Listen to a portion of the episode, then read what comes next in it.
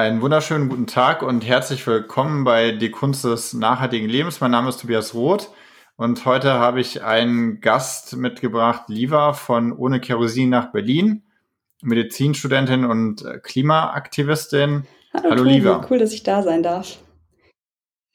Ja, gerne. Also als ich von eurer Aktion gehört habe, jetzt auch äh, vor kurzem erst, hat mich das direkt angesprochen, habe euch ja auch unmittelbar angeschrieben und äh, dann sind wir auch sofort zusammengekommen. Fand ich äh, sehr cool. Ähm, steht für eine sehr aktive, gelebte Bewegung. Ähm, aber dann erzählt doch mal, was, äh, was macht ihr denn eigentlich so bei Ohne Kerosin ähm, nach Berlin? Ja, sehr gerne. Ähm, also Ohne Kerosin nach Berlin ist ein Projekt von den Students for Future. Ähm, die Students for Future, das ist eine Gruppe mhm. von Fridays, ähm, eben Zusammenschluss von Studierenden, die sich ähm, klimaaktivistisch betätigen. Und dieses Projekt Ohne Kerosin nach Berlin findet dieses Jahr zum zweiten Mal statt. Das heißt, es hat letztes Jahr schon mal stattgefunden. Mhm. Und das ist eine große Klimaprotesttour auf dem Fahrrad ähm, nach Berlin, wie der Name schon sagt.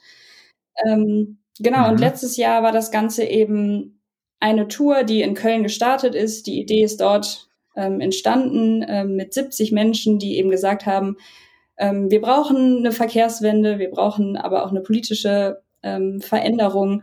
Und wie wäre es denn, wenn wir ein Zeichen setzen, indem wir einfach mit dem Fahrrad von Köln nach Berlin fahren ähm, und ja, da einen großen Protest draus machen? Und hm.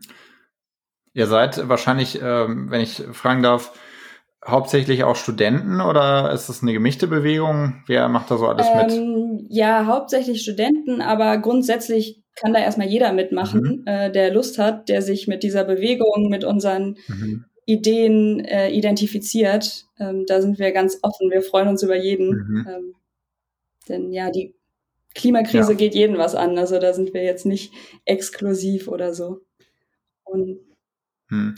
Ja, absolut. Und ich meine, das, ich finde es ja auch echt äh, gut, dass immer mehr junge Menschen sich da auch für einsetzen. Auch nicht ganz uneigennützig, muss man sagen. Ihr seid ja dann auch am allerstärksten davon betroffen tatsächlich. Oder euch geht es ja am, am meisten an. Also ältere Menschen natürlich auch, aber die sind vielleicht nicht mehr so akut betroffen von den möglichen Konsequenzen. Und ja, finde ich auf jeden Fall äh, sehr cool, hm. dass es sowas gibt.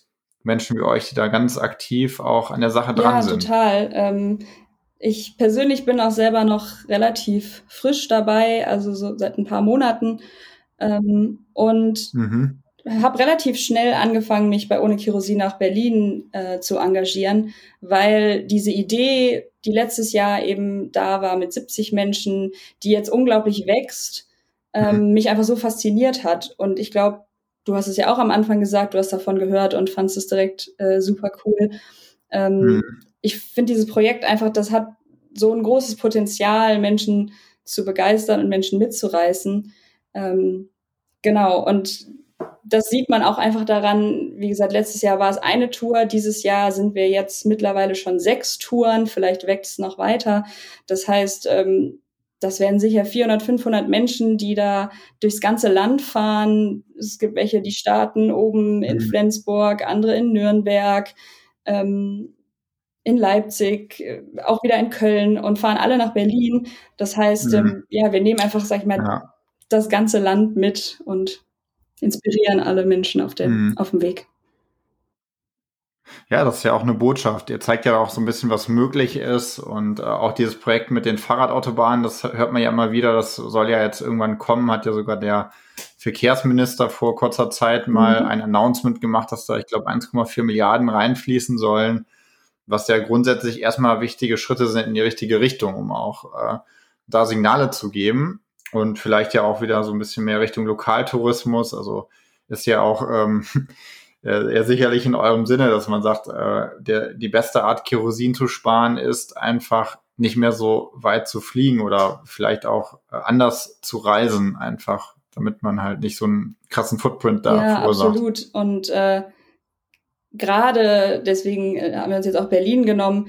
Ähm, ich hatte noch mal gesehen, 2018 waren es ungefähr 37 Flugzeuge am Tag nach Berlin von Köln. Wow. Ähm, für eine Strecke, die ja. Ach, pro Tag von so Köln nach Berlin. Ja. Ähm, und ähm, für eine Strecke, die ja wirklich jetzt mit der Bahn und alles möglich ist oder natürlich auch mit dem Fahrrad, wie wir es machen. Ähm, genau, und da, das drücken wir eben damit aus. Es gibt andere Möglichkeiten und wir sollten gerade auch im Inland nicht mehr einfach so nach Lust und Laune, sag ich mal, rumfliegen und das Klima weiter schädigen dadurch. Hm.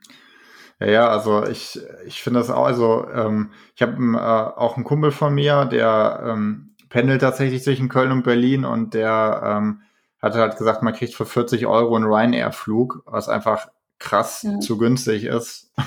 unter diesen ganzen Aspekten und auch unter dem Aspekt, dass das Bundesumweltministerium noch äh, neulich gesagt hat, eine Tonne CO2 sollte 180 Euro kosten. Also unter dem Aspekt ist es ja gar nicht realisierbar, eigentlich zum günstigen mhm. Flug zu machen. Und da gibt es ja auch noch eine Zugverbindung. Also für alle, die jetzt mhm. vielleicht nicht unbedingt in die Pedalen treten wollen, äh, gäbe es ja auch noch Alternativen. Ne? Und wenn man jetzt den Strom über nachhaltige Art und Weise erzeugt für den ICE, dann ist es ja letztendlich auch eine saubere Sache. Also das mhm. ähm, sind alles so Aspekte. Genau, da. das, ja. genau das, was du sagst. Es, es gibt Alternativen, ähm, aber die sind eben leider deutlich teurer. Ich habe jetzt gerade auch nochmal geguckt, ich könnte am 11.06. für 27 Euro sogar nach Berlin fliegen.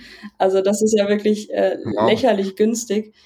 Und ähm, das gilt eben, diese Alternativen, die wir haben, das kann das Fahrrad sein für kleine Strecken. Ähm, natürlich kann jemand, der nach Berlin so normalerweise fährt, nicht immer das Fahrrad nehmen.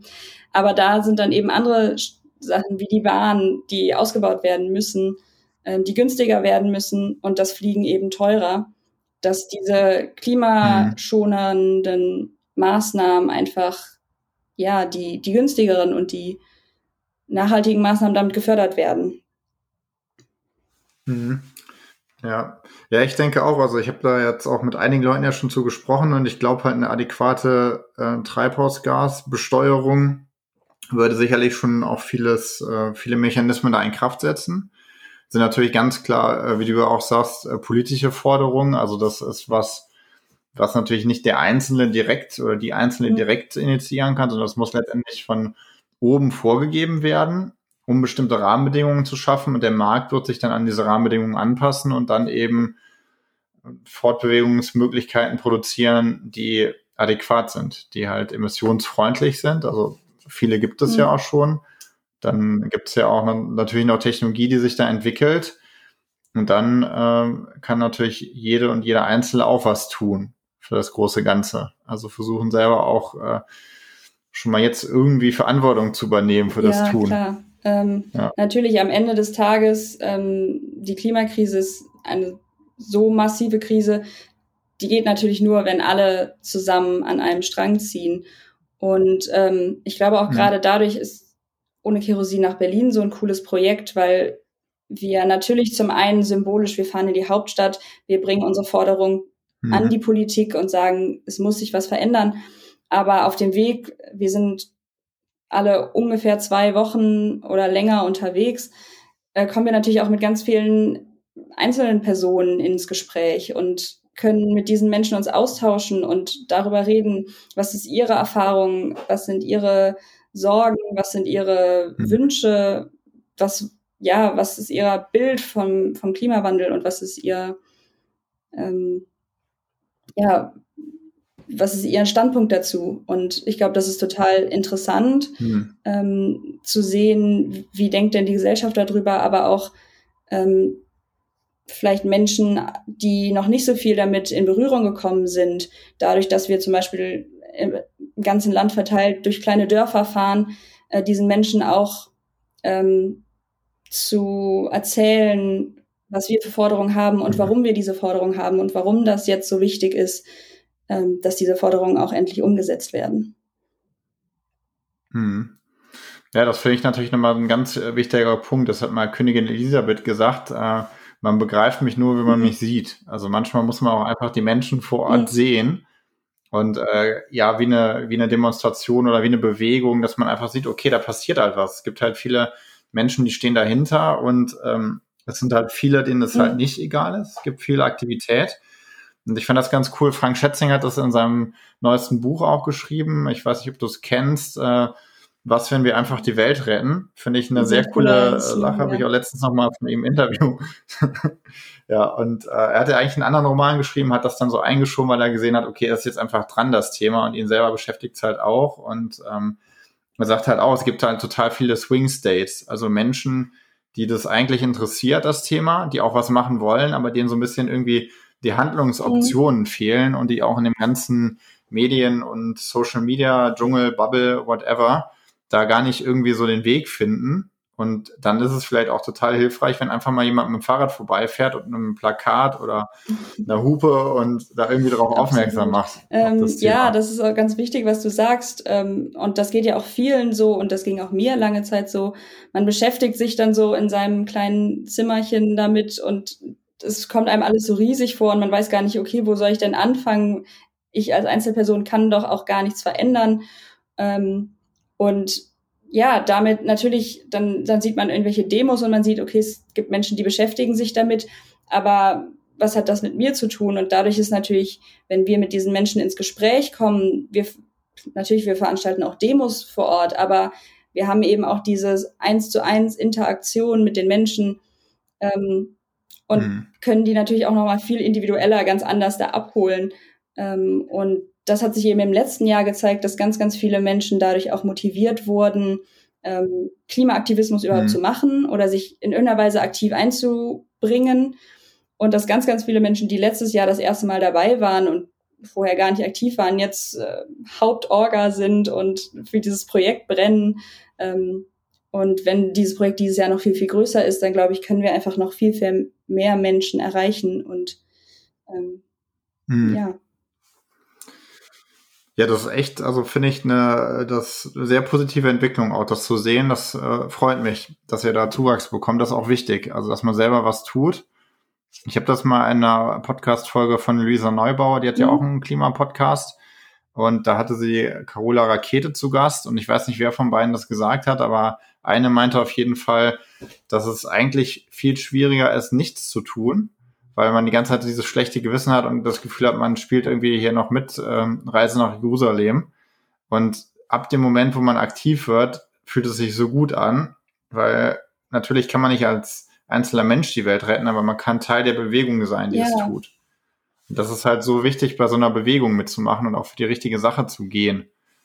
Und äh, sich selber dann vielleicht auch mal irgendwann wenn die sogenannte Schaukelstuhlfrage dran ist und man irgendwie auf sein Leben zurückblickt, äh, zu sagen, ey, ich war dabei, ich, mir war es nicht egal, ich habe es nicht einfach nur der Politik überlassen oder ich habe es nicht nur der, der Wirtschaft überlassen oder ich habe es nicht irgendwie generell anderen Menschen überlassen, sondern ich war Teil davon, ich habe meinen Beitrag geleistet.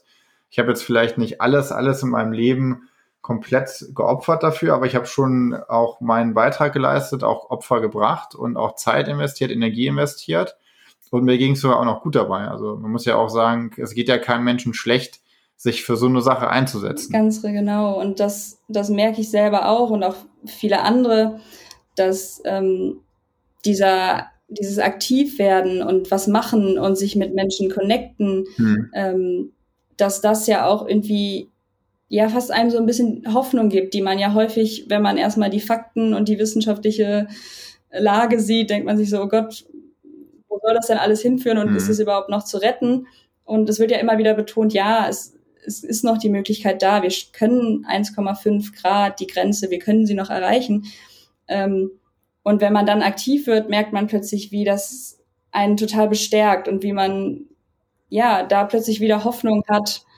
Ähm, und mhm. da, das finde ich so schön. Und das hoffe ich, dass wir das mit diesem Projekt auch an ganz, ganz viele Menschen herantragen können, die damit vielleicht noch nicht so viel zu tun haben.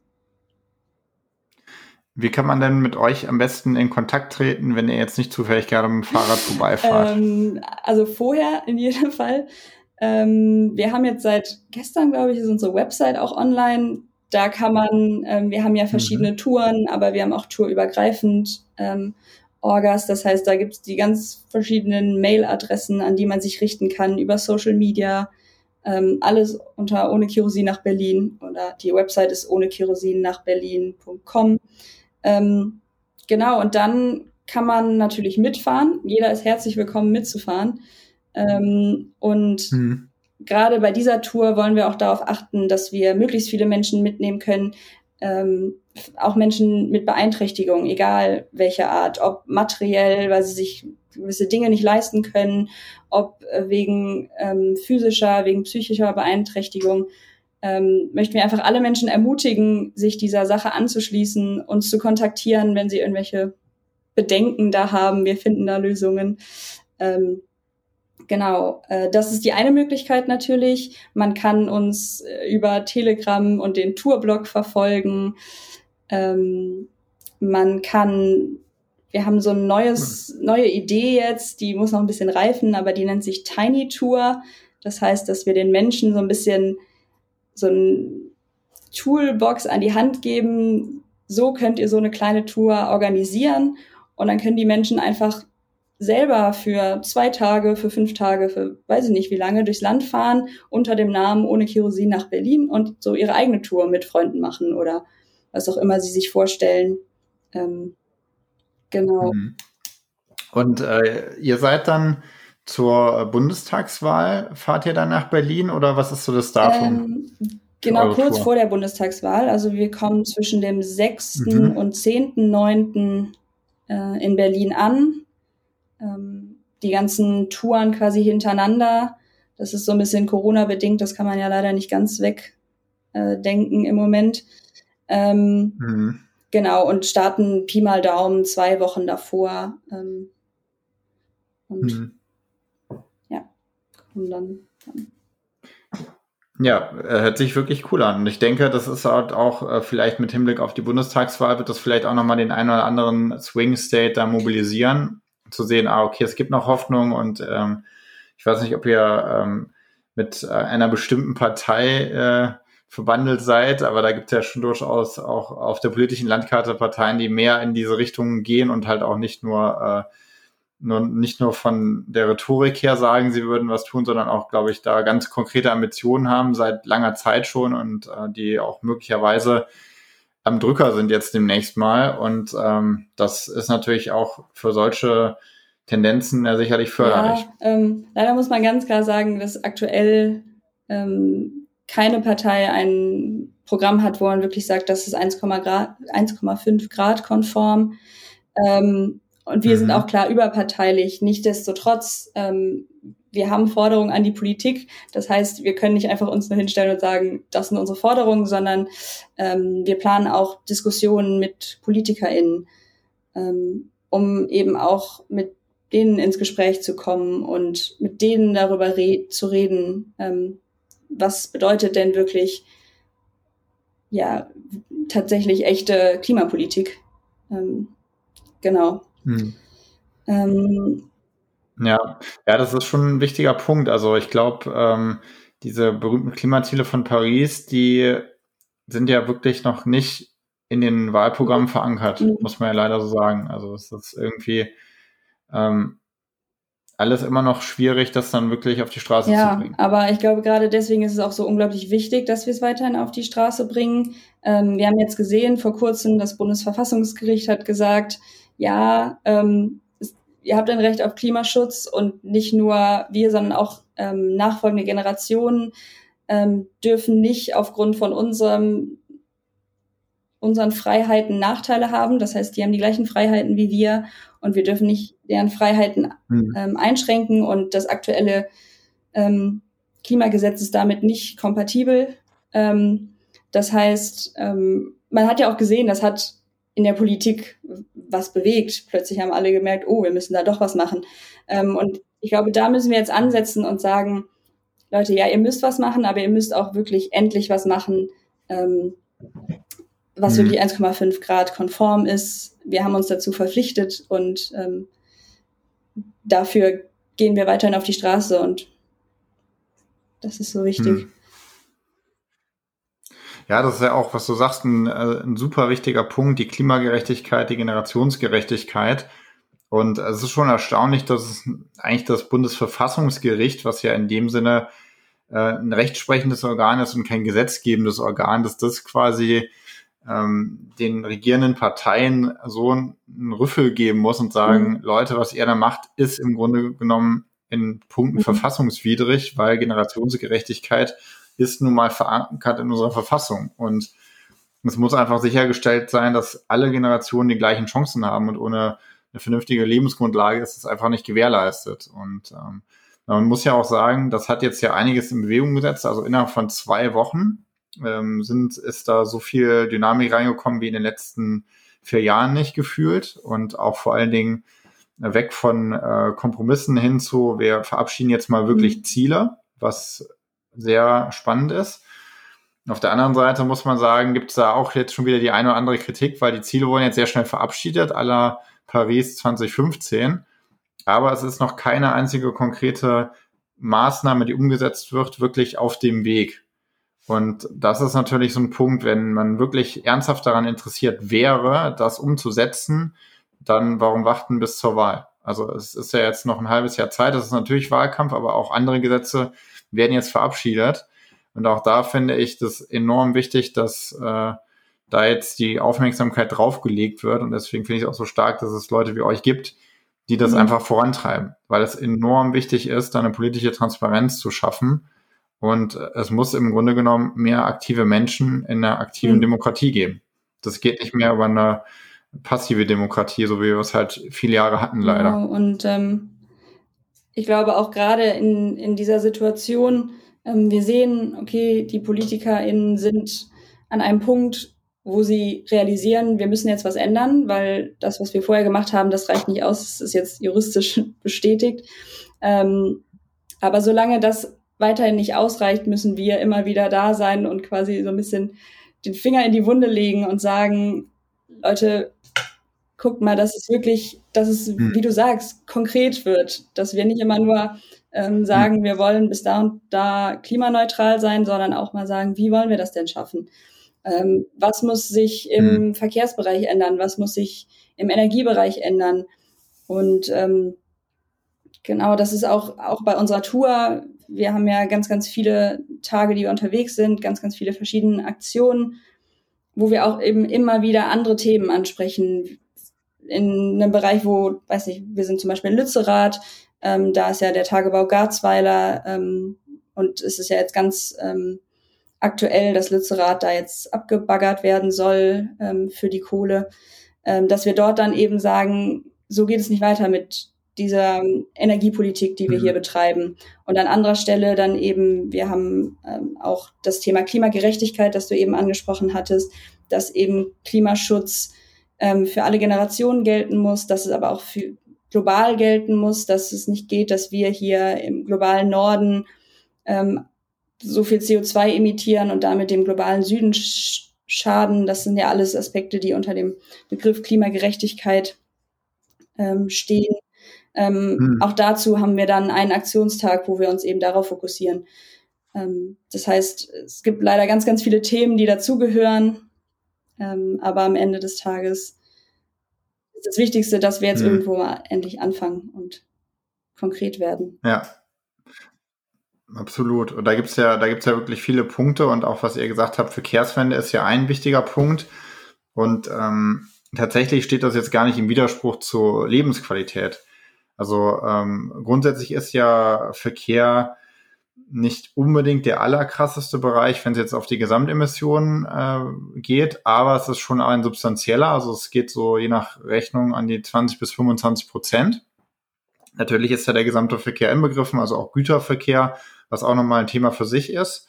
Wenn man jetzt aber nur mal den Personenverkehr nimmt, also ich zum Beispiel wohne in Köln und Köln ist, sage ich mal, eine Stadt, da äh, braucht man für die Fortbewegung in der Stadt, oder zumindest nicht jeder, zwingend ein mhm. Auto, weil die Stadt ist verhältnismäßig kompakt. Es gibt äh, auch in Köln mittlerweile mehr und mehr Radwege.